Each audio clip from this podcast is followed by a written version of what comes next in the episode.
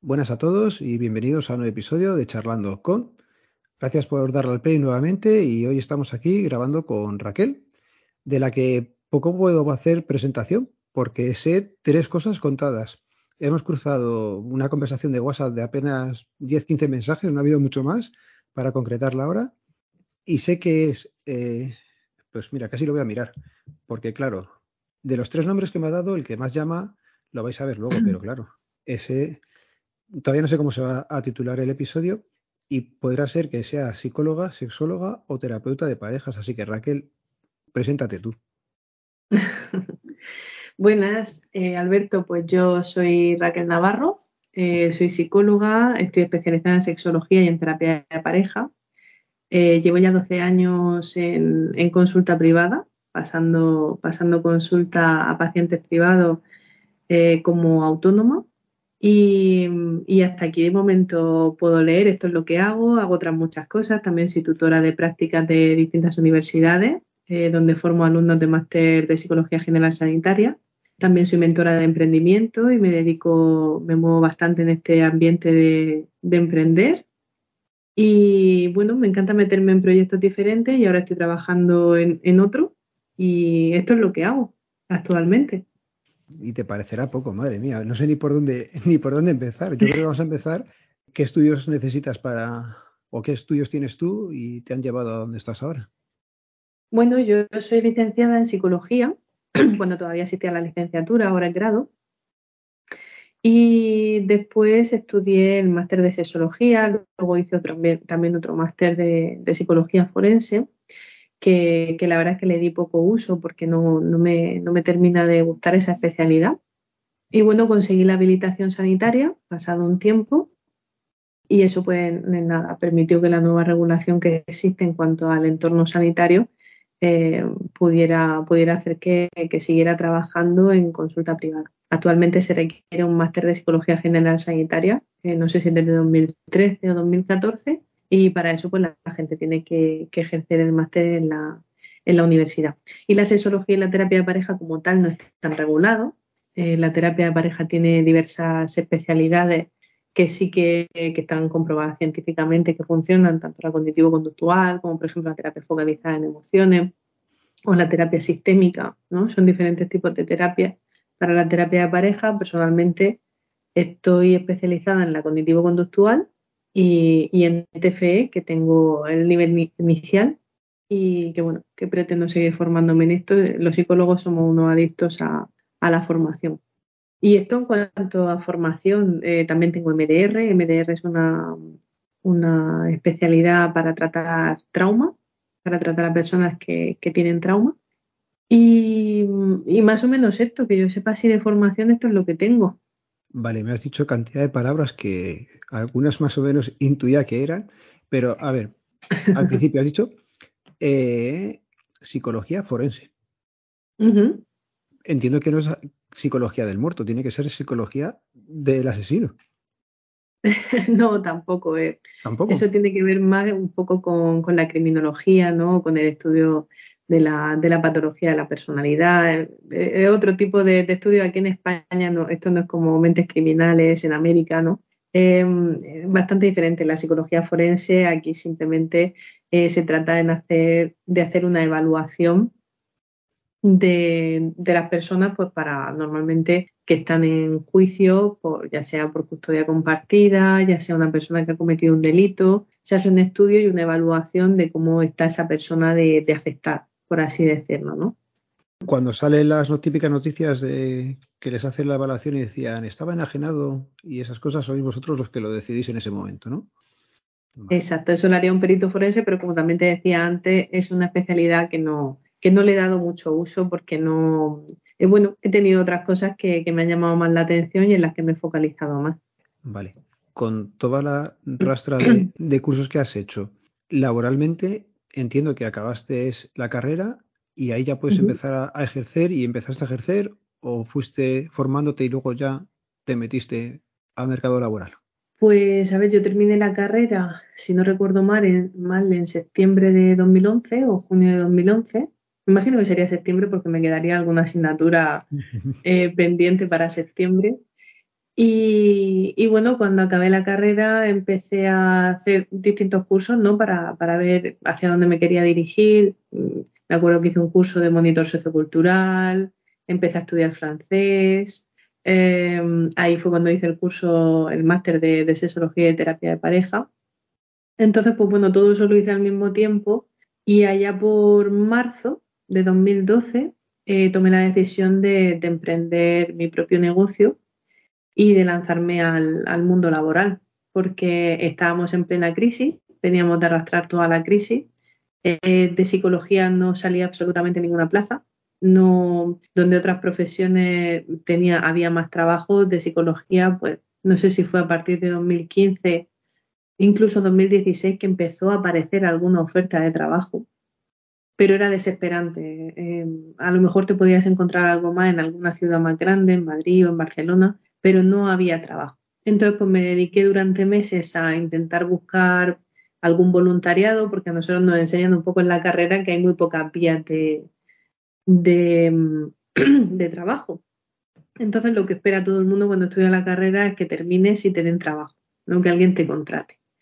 Entonces sales y te encuentras con este panorama y te das cuenta, por lo menos a mí me pasó, me di cuenta de que eso no era real, que no me iban a dar trabajo y entonces me dediqué a buscar voluntariado en asociaciones, etcétera. Y cuando llevaba pues más de 600 asociaciones contactadas, paré porque no tenía sentido, no cogía a gente ni siquiera de práctica ni de voluntariado por el tema de los seguros y todo eso, por el coste extra que llevaba. Y tenía que tomar una decisión, no salía de España para poder dedicarme a lo mío. En aquel momento tenía pareja, que hoy es mi marido, y bueno, eh, me quedaba en España y probaba suerte en el emprendimiento, que en aquel momento todavía no era una palabra que se llevara mucho. Mm. Era algo que se escuchaba, que se sabía que la gente hacía, el autónomo existió toda la vida, pero la palabra como tal, como emprender, todo el ecosistema que hay ahora, eso no estaba tanto. Oye, antes de, antes de seguir con el emprendimiento tuyo en concreto, de tu promoción, ¿sabes si mucha gente, entiendo que le pasaría como te, pasó a ti, que no encontraron trabajo? ¿Se fueron fuera de España o, cambiaron de profesión? Pues no te sé decir, sé que muchos acabaron especializándote en cosas en las que había más trabajo, como en recursos humanos. En recursos humanos sí que podía encontrar un poco más de trabajo, aunque tampoco te creas tú que estaba la cosa como para tirar cohetes. Eh, hubo gente que salió al extranjero, mucha gente que salió eh, que salió simplemente a otras ciudades y gente que pasó años sin cobrar nada y sin trabajar en nada, haciendo práctica y voluntariado, esperando que llegara esa oportunidad, esa oportunidad laboral. De eso sí que han habido muchas personas. Mm. Entonces, 2012, te pones a emprender tú y, ¿qué es lo que haces? Eh, ¿Qué hago en primer lugar para conseguir paciente o, o, cómo...? ¿Qué, piensas para decir, ya llevo 600 eh, intentonas de, de trabajar, ves que no es posible ¿Y por dónde empiezas? ¿Qué es lo primero que montas o qué es lo que tienes que hacer para emprender? Porque es muy fácil, ahora todo el mundo decimos, hazte emprendedor. ¿Y cómo se hace eso? Efectivamente, pues a ver, yo estaba en Madrid, eh, por aquel entonces estaba los dos últimos fines de semana de máster, eh, que, eran, que, lo hice allí, y estaba en casa de mi hermano, entonces me dediqué, dije, bueno, me quedo aquí estas dos últimas semanas, las hago del tirón y me dedico un poco a reflexionar hacia dónde quiero ir. Y, y, entonces estuve pensando mucho en todas estas posibilidades y dije, bueno, vamos a hacer esta planificación inversa. Si me quedo aquí en España y si lo que quiero es conseguir eh, montar una clínica, no que era algo como que, todos esperamos que eso pase pues cuando tiene 10 años de experiencia y tal. No algo que, uno piensa que va a hacer nada más salir de la carrera. Ahora es otra cosa, pero en aquel entonces era diferente. Dije, bueno, ¿cómo lo haría? Y entonces empecé a investigar un poco, eh, lancé, todavía no había acabado el máster, y lancé anuncios por, por Google. Había algunas páginas que empezaban a, a movilizarse y conseguí mi primer paciente estando en Madrid eh, todavía, o sea que fue en esas dos primeras semanas, no tenía ningún espacio donde atender a esa persona Entonces, pues le dije, déjame un par de días y te llamo y te digo dónde nos vemos. Y entonces desde Madrid eh, me puse a llamar a sitio a conseguir un local que me alquilara por hora, porque por aquel entonces se llevaba mucho esto. Y así empecé, y así fue mi primer paciente y al mismo tiempo emprendí un negocio de tupper sex, porque dije, bueno, llevo una cosa de fines de semana y, y otra durante la semana. Y así empecé. ¿Qué tal se dio con el primer paciente? El ponerte cara a cara y decir, ya no es una práctica, esto ya es real. Fue muy duro, me sentí súper sola, me sentí muy sola. El hecho de no poder contar con nadie en ese momento, eh, de no poder supervisarme con alguien que supiera más que yo, eché mucho de menos, por eso hoy en día soy formadora y me dedico a, todo esto, ¿no? A ayudar a todos los que vienen detrás, que no pasen por cosas por las que yo pasé. Entonces em, me sentí muy sola, además fue un caso bastante, bastante duro, bastante complicado. Y, bueno, lo, bueno que tiene esto es que te ayuda a movilizarte, te ayuda a movilizarte y a decir qué necesito para ayudar a esta persona. Entonces, pues lo que me faltaba, leía, escuchaba y de sesión en sesión, pues lo bueno que tienes que al principio, como tienes tiempo, eh, luego ya cuando pasa, cuando pasa tiempo tienes experiencia y tampoco lo requieren, ¿no? Pero pero al principio, pues bueno, leer mucho, eh, seguir estudiando, seguir eh, haciendo cosas para poder atender a esa persona. Entonces, eh, bueno, así fue. Ese fue mm. mi primer caso. ¿El paciente quedó satisfecho? ¿Evolucionó bien? Entiendo, sí, ¿no? En parte sí, en parte evolucionó bien, pero luego también había ciertas cosas que yo hoy en día sí estoy formada, pero en aquel entonces no, por ejemplo, en trauma ¿no? Eh, MDR, esta chica además iba buscando de forma muy específica eh, para tratar ciertas cosas que le habían sucedido y cuando llegamos a ese punto, después de unas cuantas sesiones, pues no me consideré apta para seguir viéndola y así se lo hice ver, ¿no? Entonces le ayudé a conseguir una persona que sí que tenía esta formación y esta fue la primera paciente y al mismo tiempo ya empecé con, con otras personas, ¿no? Entonces en dos, tres meses tenía ya unas cuantas personas que estaban confiando en mí y la cosa evolucionaba bien, eh, así que seguí, seguí por ahí, seguí intentándolo. ¿Seguías compaginando el TAPRESES con consultas normales o, eso fue solamente al principio para complementar? Pues al principio fue por un poco eh, también hacer algo diferente, ¿no? Un poco más, eh, no sé, disruptivo y, y, probar algo que no fuera tan, tan académico pero no me sentía yo en mi salsa, la verdad es que no, no era mi, mi, formato con el que yo más cómoda me sentía, eh, entonces lo volví más cómodo, empecé a formar también a la gente, entonces pues bueno, iba a la charla Teta Per y le metía una chapa teórica también, porque si no, no me sentía yo a gusto y le hacía educación sexual. Entonces, pues ya me iba tranquila, ya decía, bueno, venda lo que venda, pero yo ya por lo menos estoy informando a la gente bien, entonces yo ya mi, mi, conciencia se quedaba tranquila. Y eso lo estuve haciendo pues probablemente hasta final de 2012 o así, no sé si principios de 2013. Em, estuve muy poquito tiempo compaginándolo, porque luego ya me focalicé totalmente en esto hasta 2015 o así que empecé con una oposición y, y ahí ya cambió un poco la cosa. Anécdotas de Tupper Sex con que me digas una me vale, porque ahí tiene que haber sido de todo. O sea que. Ay, pues fíjate que, que hace tantos años, hace tantos años que no me acuerdo. Mientras te piensas alguna, te voy preguntando de esas reuniones. ¿Era gente joven o gente más mayor? Pues había un poco de todo. Eh, me acuerdo que, que, hubo una charla que se lo pasó muy bien la gente, que eran, claro, yo en aquel entonces tenía veintipocos años, entonces la gente tenía cuarenta y pico y cuarenta y pico, cincuenta, y fue pues bueno, divertida, ¿no? Se lo pasaron bien, esas cosas siempre la gente se lo suele pasar bien. Y luego he tenido muchos tipos, hubo una con matrones, bueno, con matrones y matronas, eh, que me pidieron también un poco más específico de, de formación. Em, otras que iba a hacer, yo que sé, una que me fui a hacer a Alicante, que me llamaron específicamente, yo iba con mi maletilla, que me duró hasta hace poco, por cierto, la maleta que, que sobrevivió. Y, pero no te sé contar así ninguna anécdota, porque no te pienses tú que la gente iba muy cortada, entonces tienes que ser tú el que movilice, la que movilice y, y tampoco bueno, la gente siempre muy curiosa, muy picantona, te hacen preguntas y esto para qué sirve y tal, pero bueno, es que es lo típico, ¿no? De, del tupper sex. La verdad es que de ahí, si hay alguna anécdota, te puedo asegurar que se me ha olvidado.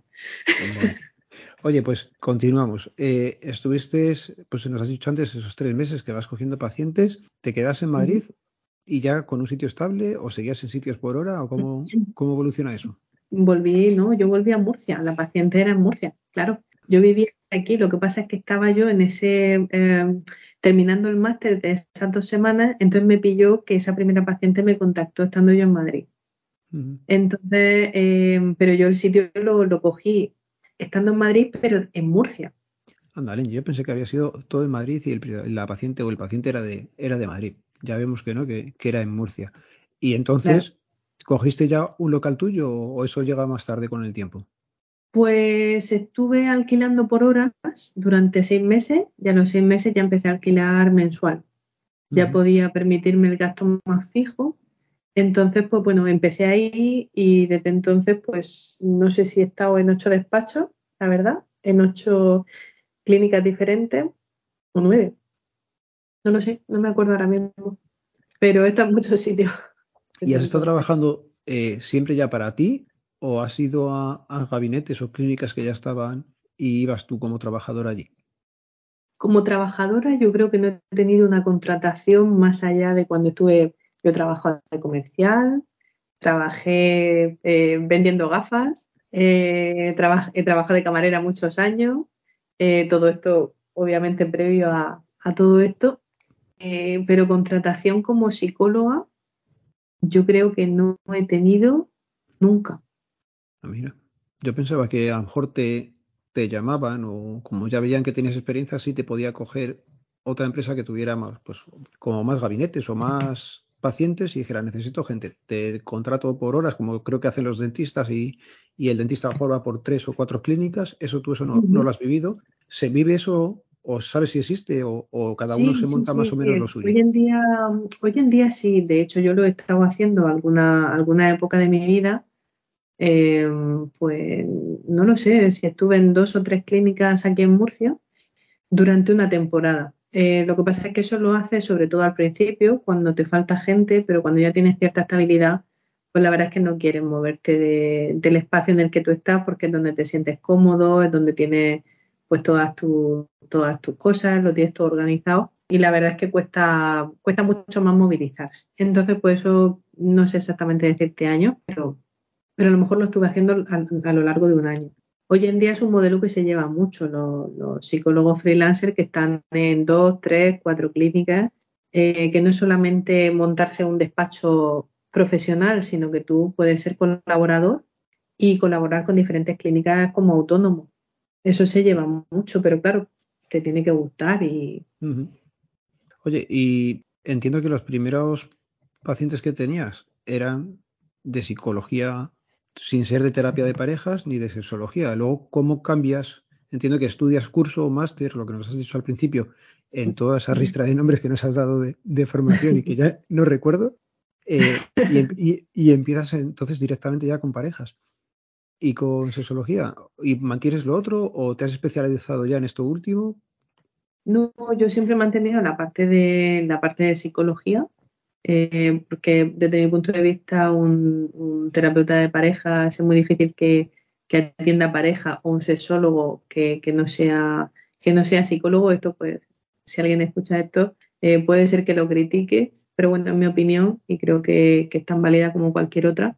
¿Por qué? Porque pienso que, por ejemplo, en el caso de la sexología hay una gran cantidad de problemas psicológico detrás, de sintomatología que está correlacionada y, muchas veces que son la causa de, ese problema sexual, con lo cual que eh, pienso que, una formación en psicología tiene que haber para ser sexólogo. ¿Qué pasa? Que también, por ejemplo, entiendo que haya un médico especialista en sexología, por ejemplo, tiene sentido que sea un urólogo y un ginecólogo, esto obviamente, eh, pero no, por ejemplo, eh, que decirte, un trabajador social, ¿no? Eh, que, no, que no tiene esa formación específica en el tratamiento de un paciente, el conocimiento fisiológico necesario y, la condición, o sea, el conocimiento eh, de, la condición humana como para, para llevar esto, ¿no? Entonces, bueno, pues respondiendo a tu pregunta, yo me formé, o sea, seguí tratando pacientes de psicología, siempre lo he hecho, y desde el principio tuve pacientes de sexología y de terapia de pareja, desde el principio. Desde abril de 2012 empecé con, todo esto. ¿A la gente le cuesta ir a, tu clínica? Me explico. Tema de sexología, diga, joder, me cuesta ir a pedir ayuda. Y tema de parejas, yo lo he visto solamente en películas. Mm, no es lo habitual de decir, me he ido con mi mujer a terapia de, aparte de que a lo mejor también está pu, que a lo mejor ahí nos puedes tú decir más, es habitual, o sea, la gente sí lo busca, pero no lo dice o es que lo Por ejemplo, en sexología, eh, yo ahí tuve un hándicap que fue que efectivamente la gente no dice, oye, he ido a una persona a tratar la eyaculación precoz o la disfunción eréctil o el vaginismo. La gente, este tipo de intimidad, si ya cuesta hablar de sexo, cuanto menos de sexo eh, donde tienes problemas con él, ¿no? Entonces, en este sentido, la gente no te recomienda y la gente no te deja opiniones, la gente no habla de esto. Entonces, eh, a la gente le interesa mucho, o sea, tú haces una charla y va mucha gente porque todo es anónimo, pero lo que es a la terapia te buscan específicamente y van y nadie sabe ni, ni que van ni que viene y tampoco van a hablar de que han ido a ti a tratar eso en concreto, normalmente. Puede haber alguien de forma muy esporádica que sea una persona abierta y que no le importe compartir, pero bueno, también es cierto que normalmente la gente cuando va a terapia tampoco comparte de forma muy, muy abierta eh, las intimidades de, su proceso, ¿no? Y en cuanto a terapia de pareja sí que está mucho más normalizado y sí que se busca bastante y sí que hay recomendaciones. De ahí sí que, oye, pues ve a esta persona que me ayudó, ¿qué tal?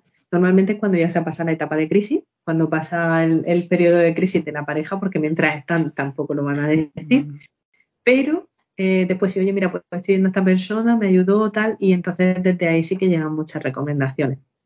Es lo que decías, y cuando lo estabas contando, estaba pensando que lógicamente reseñas de Google más, o sea, de Google no te dejarán muchas en la, en la parte de, sexología, ¿no? Es lo que decías. Efectivamente. Ahí no ni, no. ni para bien ni para mal, claro. Es, es curioso, no, no había caído yo en eso nunca. Claro, es como yo le digo muchas veces a mis alumnos, ¿no? Que, que si lo que quiere el paciente rápido, coger la especialidad de sexología solo, pues probablemente no sea lo más, eh, lo más correcto, ¿no? Porque hay mucha competencia a, nivel online, etcétera, y bueno, que lleguen a ti eh, es, difícil. Y, y, que eso, que estas personas no van a dejarte una recomendación de eso. Ya es difícil que una persona te deje una recomendación, pero eh, pero no, no por nada, sino porque, bueno, tiene que ser un perfil, una persona que, no le importe compartir, que está acudiendo a un profesional del tipo que sea, ¿no? Y es un poco delicado ese tema, sí. De temas relaciones de parejas, por curiosidad, y creo que sí lo podrías decir, eh, ¿la pareja más joven que te ha venido? La más joven. Me refiero a si pues son adolescentes o, o ya son gente que viene con matrimonio, con, con una, pues yo qué sé, 30, 40 años, ya que sean mayores, que digas, llevan una vida en común y no quieren perderla, vamos a buscar ayuda. O es gente joven, por ejemplo, que digas, que dicen ellos, pues vamos a buscar, eso entiendo que será menos o... Lo más habitual siempre es encontrarte pareja establecida, normalmente de entre, de entre 30, 28, 30, 50, 55 años. Es lo más habitual suele ser el rango más habitual. Pero alguna vez he tenido alguna pareja muy joven, de veintipoco años, pero también son parejas establecidas que ya viven juntos eh, o que tienen algún nivel de compromiso, incluso que tienen hijos. Eh, no sé si me viene alguna pareja de 17, 18 años, pero es que no es lo habitual. No es lo habitual, vamos, eh, te, te, lo digo de memoria y esto fue hace mucho tiempo. Normalmente mm. siempre va a ser alguien que tiene, que tiene una pareja consolidada de hace tiempo. ¿Funciona la terapia? Sí, siempre digo lo mismo, eh, mm, en un 50%, más o menos, 50-60%, y depende de varios factores. Esto está estudiado también, ¿no? Uno de ellos es la predisposición al cambio, a eh, que, sea, que seas capaz de, de poder estar abierto mm, ya no solo a la terapia, que también, sino estar abierto a, a evolucionar, a entender que hay un problema, a ayudar a tu pareja que esté mejor, a querer tú estar mejor dentro de la pareja. Eh, ante una persona que, se niega en rotundo a hacer cualquier cosa o siquiera escuchar o participar de cualquier forma. O sea, cuando no creamos conciencia no, no hay cambio.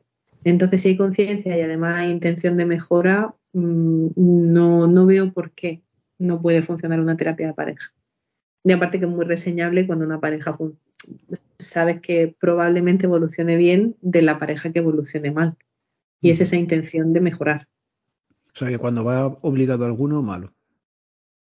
Tampoco, no, no ese es el factor. O sea, a lo mejor una persona va obligada, pero consigue, consigue vincular, en psicología lo llamamos vincular, consigue vincular con esa persona y, involucrarla en la terapia, hacerle entender los problemas que están surgiendo en la pareja, que entienda cuál es la problemática, cuáles son las consecuencias de, todo lo que está sucediendo.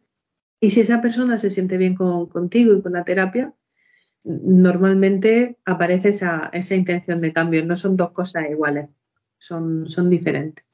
Entonces, por eso digo que una es la conciencia. Entonces, en terapia, en la primera sesión, lo que intentamos es crear conciencia y generar un vínculo de confianza con los pacientes. Y a partir de ahí, la intención de cambio también se puede trabajar, pero eso se, se va viendo. Hay mejor pronóstico cuando llegan dos personas que dicen tenemos estos problemas y queremos solucionarlos. Cuando esto llega, es maravilloso, porque por muchos problemas que hayan, por muchos eh, problemas de comunicación, heridas de apego o todo lo que haya sucedido en la pareja, se puede solucionar en gran medida. ¿Cuántas eh, sesiones o terapias necesita más o menos una media que tengas que veas que una pareja dice, pues más o menos una va a ser imposible?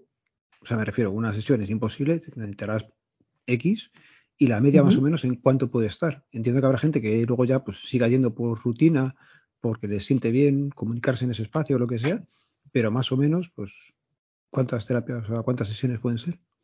Pues una eh, normalmente vamos a estimar entre 15 y 25.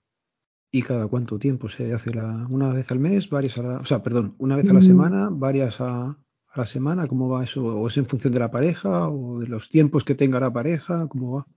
Depende de la metodología de la que trabaje, eh, desde el tipo de, terapia, pero normalmente, según los estudios, lo más recomendable suele ser, eh, sobre todo en etapas iniciales, que se pueda ver a las personas de forma semanal. Esto tiene varias razones. Una es por eh, generar ese vínculo de confianza de poder hacer una buena recogida de información y una buena evaluación de la persona eh, y también crear esa adherencia al tratamiento, ¿no? Como quien a lo mejor necesita tomar pastillas para la diabetes y no tiene conciencia de tomarla todos los días, pues para crear esa adherencia a todo lo que se está creando y crear esa conciencia y esa reflexión y ese cambio interno, eh, pues se necesita cierta frecuencia.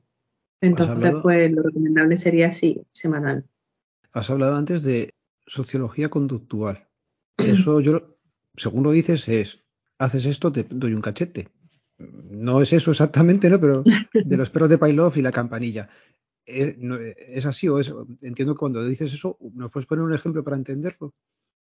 Sí, bueno, esto eh, es terapia cognitivo-conductual, ¿no? Es un tipo de, terapia bastante reconocida en el mundo científico Em, y lo que tú estás comentando, por ejemplo, el experimento de los perros de Pavlov, eh, hablamos del condicionamiento clásico. Entonces son cuando se hicieron estudios sobre el condicionamiento clásico, es decir, se condiciona un estímulo a una respuesta. Eh, pues si yo hago sonar la campanilla y después te doy un trozo de carne, ¿no? que era lo, que se hacía en este experimento, em, llega un momento que con solo que suene la campanilla el perro ya saliva. ¿vale? Entonces se ha, se ha condicionado un estímulo a esa aparición de respuesta. Esto es, se le llama condicionamiento clásico, luego está el condicionamiento operante, que es un poco diferente. Y estos son como eh, algo muy minúsculo en, toda la, psicología, o sea, muy interesante y, muy potente, pero no, el cognitivo conductual tiene que ver con, cómo gestionamos nuestra parte cognitiva, ¿no? La parte cognitiva podemos decir que son los pensamientos, son la resolución de problemas, eh, son eh, todo, todo lo que requiera la, condición también, por ejemplo, en la atención, la memoria, ¿vale? Entonces, cualquier respuesta cognitiva, eh, ¿cómo ayudamos para que cambie conductualmente algo? Podríamos resumirlo un poco así. Un ejemplo. ejemplo? Sí. Em, Pues a ver qué te puedo decir.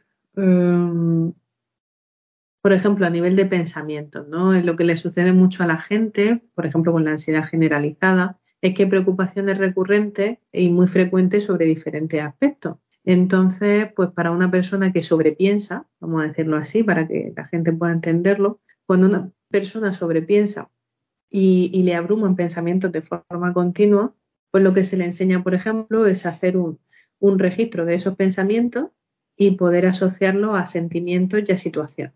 Entonces, ¿en qué condiciones o en qué situación se produce ese pensamiento? le ayudamos eh, tirando por la parte emocional, porque también es un mediador según la cognitivo-conductual, las emociones, no es la parte central, es mediadora. No sé si me entiende cuando te digo esto. Más o menos. Eh, pero bueno, el caso es que eh, intentamos, por ejemplo, generar un pensamiento alternativo. ¿Qué pasa? Que un pensamiento alternativo no es un pensamiento positivo, que aquí lo confunde mucha gente. Ah, pues si yo me digo que todo va a salir bien, todo va a salir bien. Y no porque yo me lo diga, todo va a salir bien. Me va a convencer algo que sea realista, pero que sea más que en un tono destructivo, que sea en un tono realista positivo, ¿no? O sea, que sea con ese tono de esperanza, eh, pero siempre desde el realismo, desde algo que realmente se pueda conseguir. Entonces, este sería, por ejemplo, una herramienta de, las que se pueden utilizar en la terapia cognitivo-conductual. Una de tantas. Vale, más o menos ha quedado claro. Y cuando has dicho lo de apuntar, he recordado que de la gente que yo conozco, o que me lo han comentado, o yo creo que también lo he visto varias veces, siempre recomendáis como llevar un diario y apuntar. ¿Es tan beneficioso como, como lo hacéis ver? Pues sí, eh, la verdad es que sí, pues la escritura creativa, que se le, puede llamar escritura creativa o simplemente escritura emocional o cada uno le llama de formas diferentes, es muy beneficiosa porque ayuda al procesamiento de la información y ayuda a eliminar también la retención. Em, bueno, todo ese, por ejemplo, todo lo que te decía antes, todas esas preocupaciones que existen de forma recurrente en muchas personas, eh, cuando tú lo pones en un papel, te permite de alguna forma procesarlas de otra manera. Entonces, no es que de forma mágica, como la he escrito, se me, se me olvida, ¿no? sino que mm, de forma consciente, tú estás escribiendo algo que está frecuentemente en tu pensamiento y que vuelve una y otra vez para molestarte una y otra vez y una y otra vez, y lo pones en papel y lo analizas, ¿no? ¿De dónde viene? ¿Por qué viene? ¿Por qué aparece? Porque cómo me hace sentir cuando aparece, con qué me conecta esto. Entonces, todo esto sería la escritura creativa, no solamente llevar ese diario de, pues no tiene que ver con me levanto a las 8 de la mañana y como me levanto a las 8 de la mañana, cómo me voy al gimnasio, tal no tiene que ver con esto, tiene que ver con, algo emocional. Entonces a cada persona se le da una directriz diferente. Hay personas que están muy desconectadas de sus emociones, por ejemplo, entonces la directriz es poder frenarse cuando noten algo, aunque no sepan ponerle nombre, que puedan parar y que puedan evaluar e identificar esto qué es, de dónde viene, qué me está pasando en este momento. Entonces, pues de forma general se sabe que, es muy beneficioso. Ya no solamente por el procesamiento de la información, sino por eso, por la, por la descarga mental que conlleva. Y luego también sabemos que es mucho más, em, por los estudios, sabemos que es mucho mejor que sea con escritura manual, que no sea, que no sea, por ejemplo, en ordenador o que no sea en un móvil. La conexión mano-cerebro ayuda mucho más al procesamiento de la información. Te iba a preguntar, ahora cambiando ya un poco de tema. Casi sería más una pregunta para, para tu marido. ¿Qué tal, qué tal se, convive con una persona que es psicóloga? Porque, eh, o sea, tú vas con y dices, estás psicoanalizando. Todos tenemos de formación profesional. Pues unos miran una cosa de su trabajo, el que es fontanero cuando va a los sitios, pues mira las cañerías o el que tal. Cuando estás con la gente, este tiene una pedra y lo sabes, o sea, y me explico. Lo entiendo que lo dejarás aparte, pero en casa al final, ya te digo, sería casi más para tu marido, pero, pero ¿cómo se lleva eso? Pues efectivamente yo creo que habría que preguntárselo más a él. Pero, pero bueno, yo me imagino que, te diría en tono de broma que, que, es muy difícil, que es muy complicado, que soy muy compleja, que soy muy rara y que, y que a veces soy insoportable. Me imagino que diría algo así. Pero luego regularía y probablemente pues eh, habría también cosas que vería positivas, ¿no? O sea, el hecho de, de por ejemplo, yo sí como cualquier persona cometo errores, eh, no por, por, haber estudiado lo que he estudiado, ni soy perfecta, ni, ni, hago las cosas perfectamente y tengo muchos fallos de persona, pues como creo que todo el mundo, ¿no? Pero creo que es verdad que por mi profesión, pues me, me, eh, me ayuda mucho escuchar y empatizar. Entonces, eh, también por la profesión de él, mmm, también le ayuda el, el escuchar y, y, y, nos ayuda a comunicarnos mejor, la verdad. Entonces, pues creo que, que, mi profesión no es un hándicap. A lo mejor al principio era un poco siempre no la frase que te dice todo el mundo, así como si esto fuera, me va a leer la mente, deja de psicoanalizarme, no te pongas psicóloga sí. conmigo. Eh, por ahí, por ahí va la pregunta. Claro. Pero, pero no, bueno, yo creo llevamos también muchos años juntos, nos conocemos mucho y, y ya sabemos de qué pe coge a cada uno también. Bueno. Oye, una, una cosilla, cuando empezaste en el 2012 hasta el 2020, imagino que todo, eh, terapia presencial, llega a 2020 uh -huh. y empiezas con, con internet y hacerlo en videoconferencia, videollamadas para mantener esos pacientes que en esa época no se podían ver. Entiendo que ha sido así y ahora cómo estás. Cuéntanos también cómo estás a día de hoy. Pues a ver, eh, yo ya hacía terapia online antes, eh, se lleva haciendo mucho tiempo y, ya tenía experiencia en eso. De hecho, estuve en una empresa eh, trabajando como psicólogo, ahora hay muchas. Eh, aunque antes te he dicho que no había contratación, pero bueno, como autónoma, era una de las empresas con las que colaboraba y pasaba consulta online. Y así estuve también una temporada. Eh, entonces no me venía de nueva. Cuando llegó el COVID sí que fue el aislamiento inicial y mi marido y yo, pues por nuestros trabajos, tanto yo por ser sanitaria como por su trabajo, eh, pues teníamos que seguir trabajando aunque fuera desde casa. Entonces nos turnábamos con los niños, pues nos metíamos en la habitación por horas y seguíamos con nuestros turnos de trabajo. Yo en mi habitación, yo en la habitación atendiendo a mis pacientes o haciendo el trabajo que tuvieran que hacer y él con, lo, con la niña en aquel entonces que estaba sola y, y luego nos turnábamos. Entonces, claro, con a los pacientes que hubo pacientes que no quisieron meterse en el tema online al principio, pero cuando se vio que no era algo corto, que cada vez se alargaba más, pues ya la gente empezó a tener esa necesidad de seguir en terapia y, y bueno, eh, yo ya volví al presencial, me parece que después de la, de la primera cuarentena. Entonces, pues eh, con mascarilla, con, pues, con todas las medidas que se tomaban en aquel momento, y me parece que sí, que, que, a lo mejor dos meses después yo ya estaba otra vez en presencial. Había gente que seguía prefiriendo el presencial a pesar de la situación y había gente que no, que todavía había mucho miedo y seguíamos online. Y a día de hoy, pues, pues hay un poco de todo, porque yo a nivel online puedo ver a gente que vive en Reino Unido, en Japón, en cualquier parte del mundo y, y en ese sentido no tengo, no tengo ningún problema. Y la presencialidad pues tiene su, tiene su plus de que mm. puedes tener ese contacto con el paciente, pero es verdad que en online teniendo una buena conexión y conociendo bien el caso, te puedes eh, sumergir perfectamente en una persona y esa persona en ti, entonces no, no, no notas eh, en muchos sentidos la diferencia.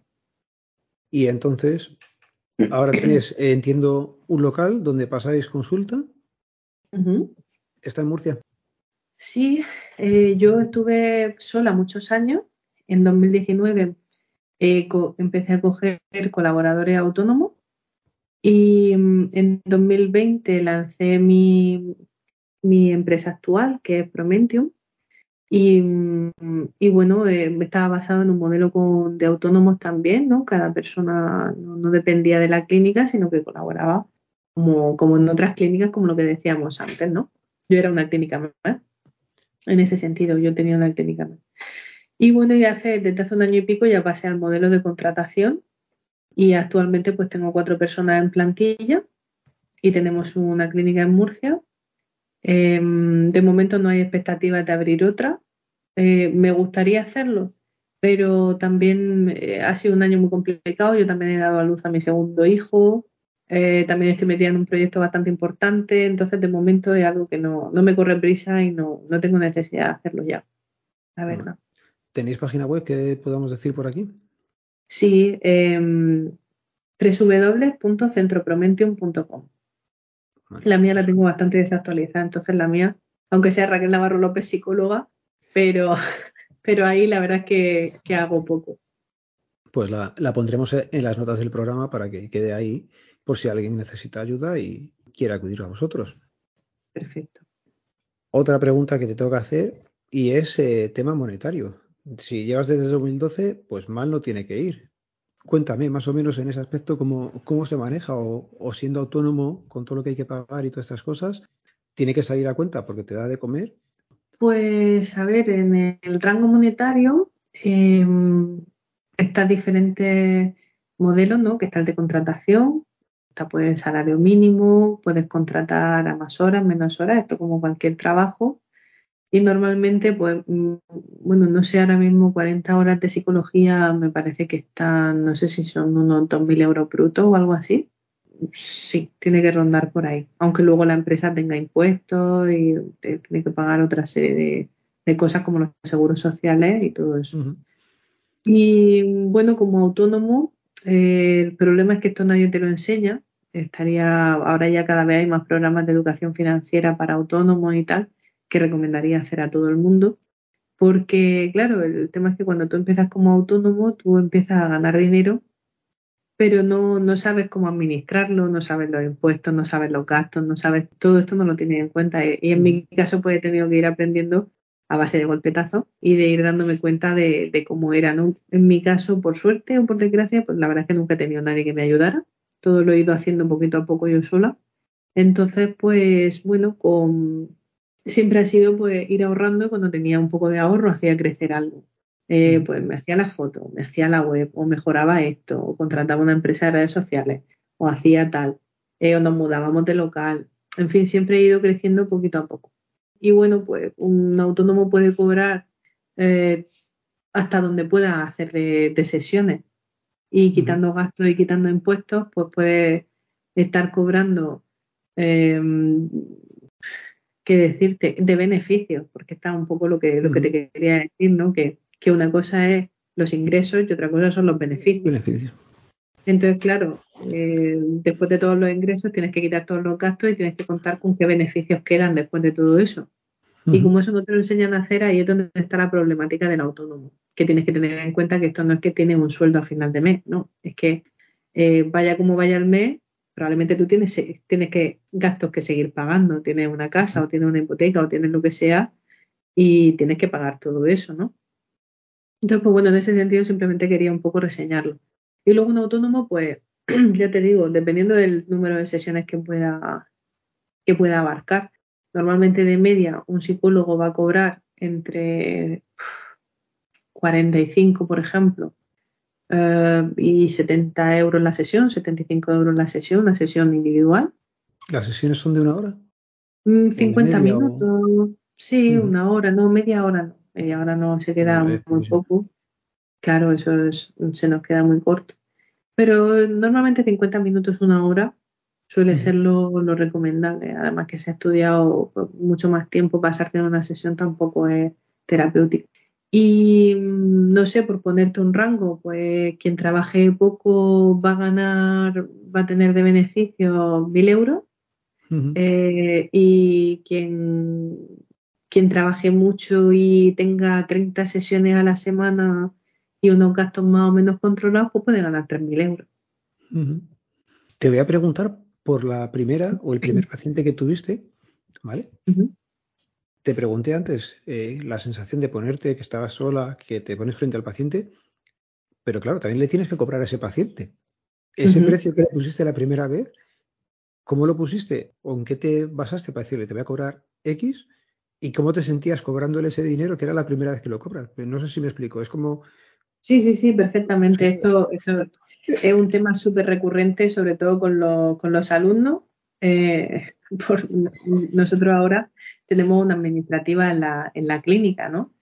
Eh, pero después de, todos estos años y lleva con nosotros dos, tres años. Antes, pues yo me agendaba mis citas, yo hacía mis emails, yo hacía mis facturas, es decir, yo lo he llevado todo muchos, muchos años, ¿no?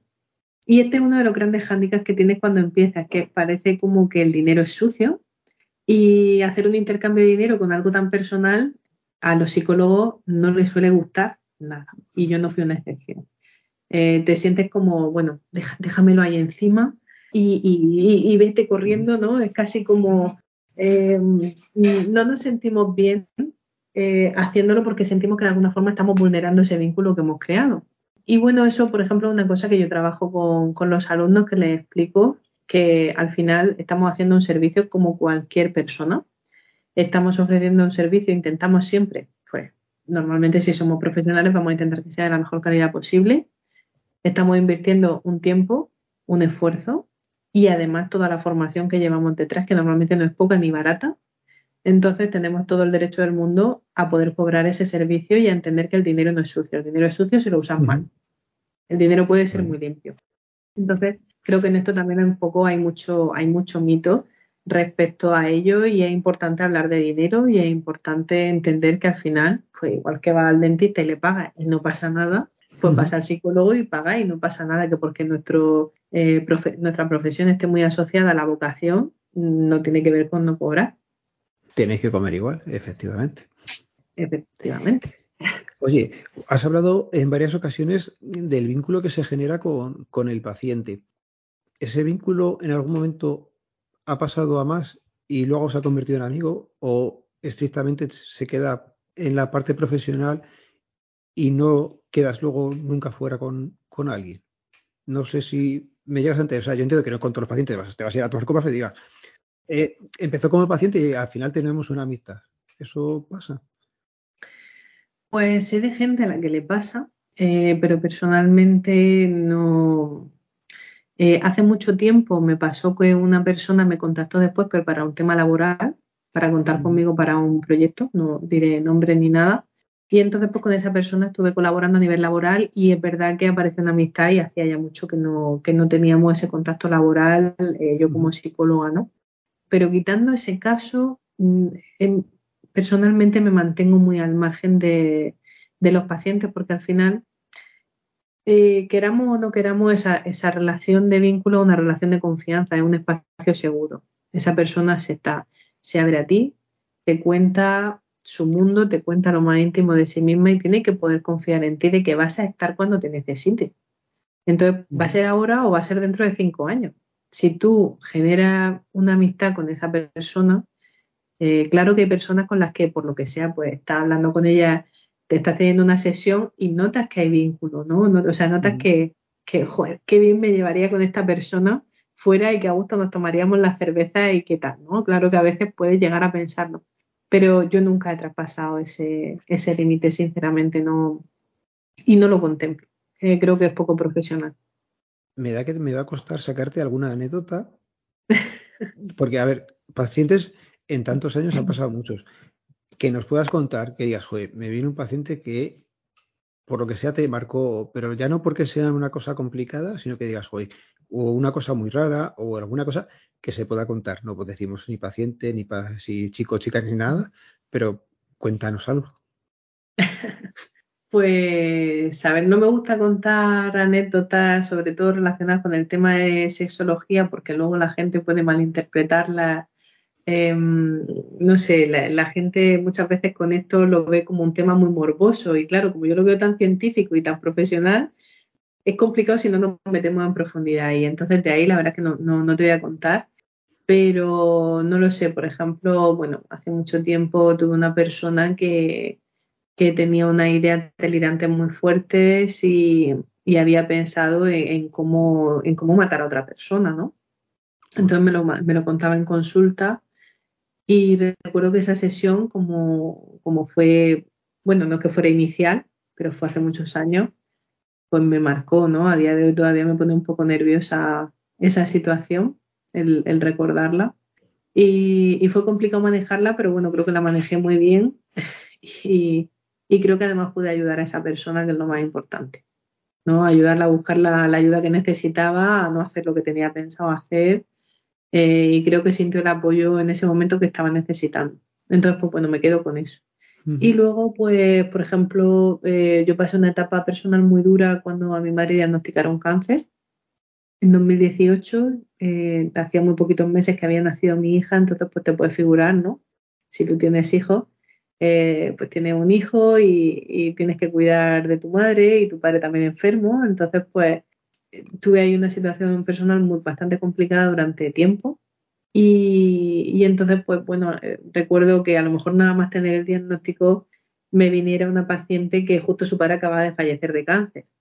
Entonces, claro, en ese momento lo recuerdo como un momento personal que en ese momento sí que, que me, que me transfirió algo, ¿no? Fue como, uff, y acabé muy tocada esa sesión.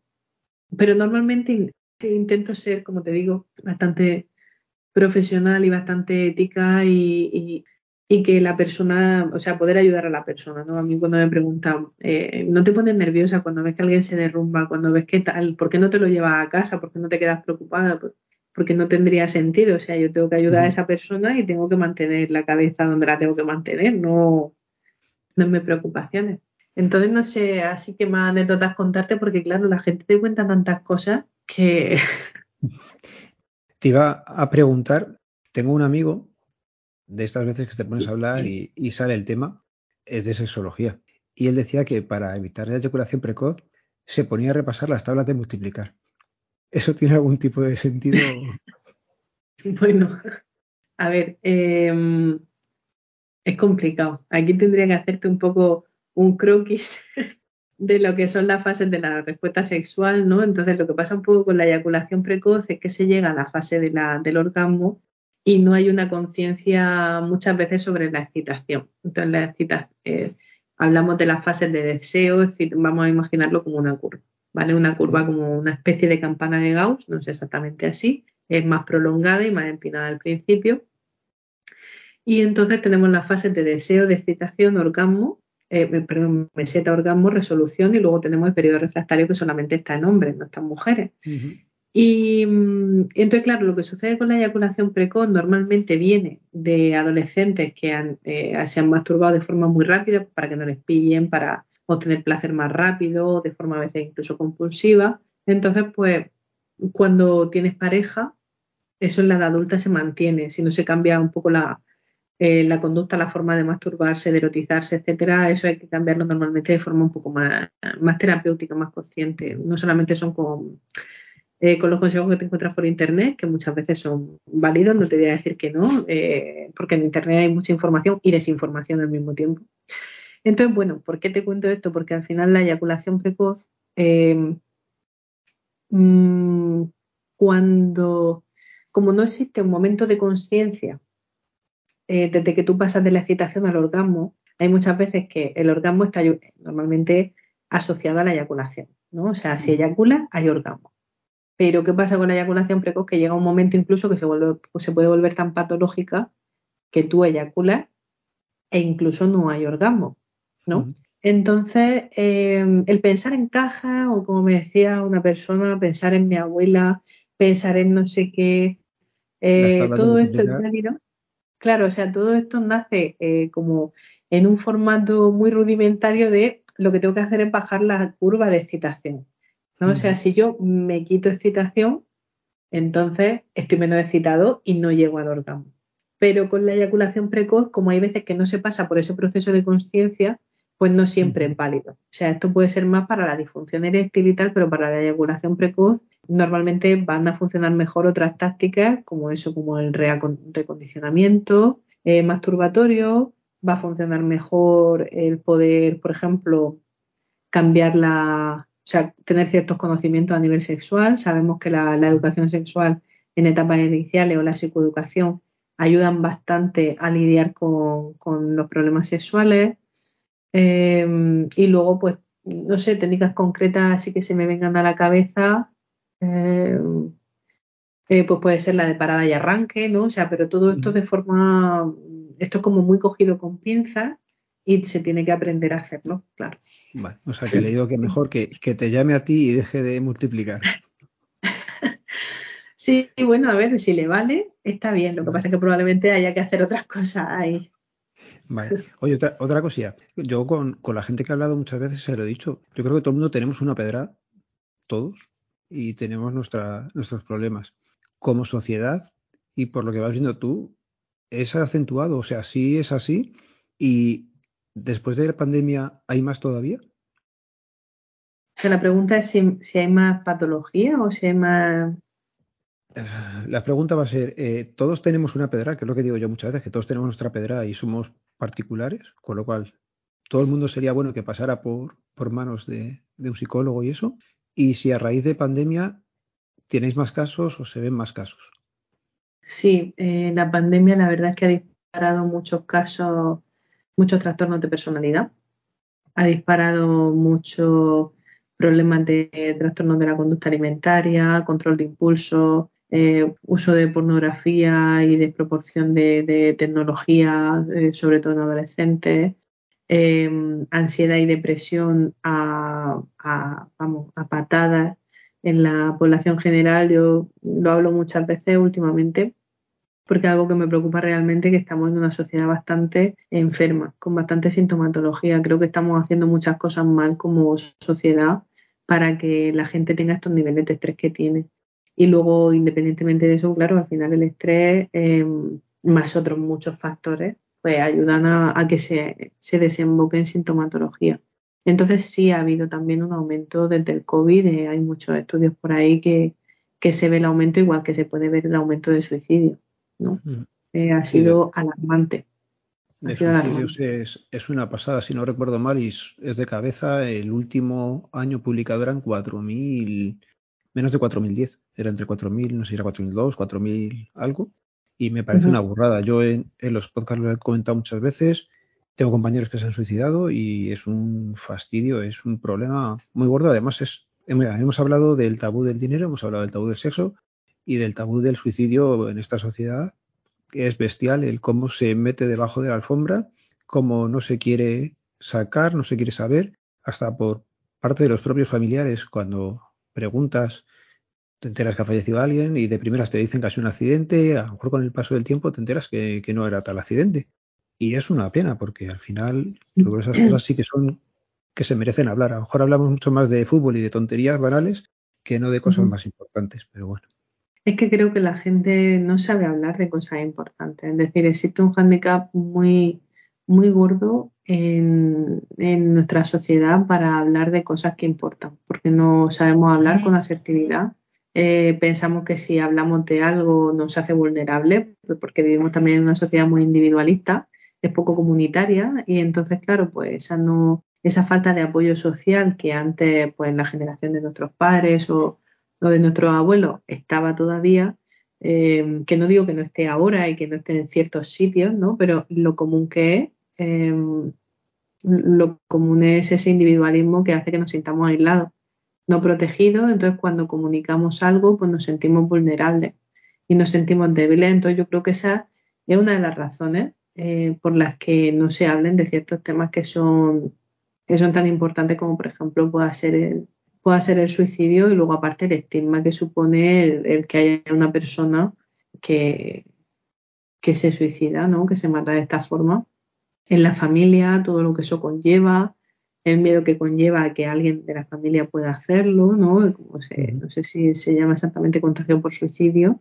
Eh, el miedo a que si se habla o se nombra la gente piense más en cómo hacerlo. Y bueno, que se hable, que se nombre y que se explique no significa que no, no significa que no se, que no, que no se pueda hablar. Otra cosa que cuente el cómo o que cuente exactamente detalles que creo que no son necesarios en muchos aspectos ahí entiendo que la labor la tiene que hacer más los medios de comunicación, periodistas y, esto que, por ejemplo, a lo mejor meto en un charco, pero es cierto que tema de violencia de género, en todos los telediarios hay noticia, en todos los telediarios te ponen el 016 y tema suicidio no se trata. No te dicen todos los suicidios que hay al cabo del día, al cabo del mes, pero es que tampoco te dan el teléfono de, de, de atención al suicida, que sí que hay, y que ahora mientras seguimos hablando lo busco porque me acuerdo, pero quiero decirlo bien.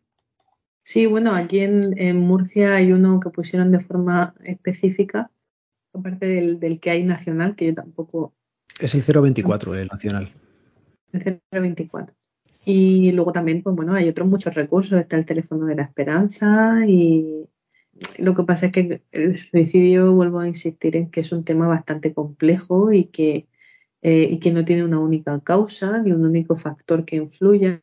Entonces, pues es un tema bastante delicado que creo que hay que coger con, con el cariño y la delicadeza que se merece y con los estudios detrás que, tiene, ¿no? O sea, creo que creo que se merece, que se merece un, lugar importante.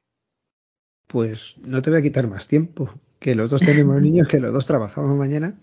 Y ya te digo, darte las gracias porque nos ha costado un poquillo el, encontrar la cita, pero ha sido casi culpa mía, lo digo aquí ahora públicamente, que te, te cité para hacerlo en vacaciones y no caí en que teníamos tú tenías a los tuyos, yo tenía a los míos y grabar. Así es imposible con niños en casa, no, no hay forma de grabar. Hasta que no te metes en rutina y vuelven a acostarse pronto, no hay forma. Totalmente, nada, nos ha costado un poco, pero lo hemos hecho, ha sido un gusto hablar contigo y nada, pues para lo que necesites, espero que las cosas que te haya podido contar, no sé, que de alguna forma puedan ayudar a alguien y, y a alguien le pueda, le pueda llegar la experiencia de una forma positiva, eso espero. Seguro que sí y seguro que nos lo dejan en los comentarios. Así que nada, muchas gracias Raquel. Gracias a ti Alberto. Buenas noches. Hasta luego. Hasta luego. No me cuelgues. Vale. Le voy a detener ya.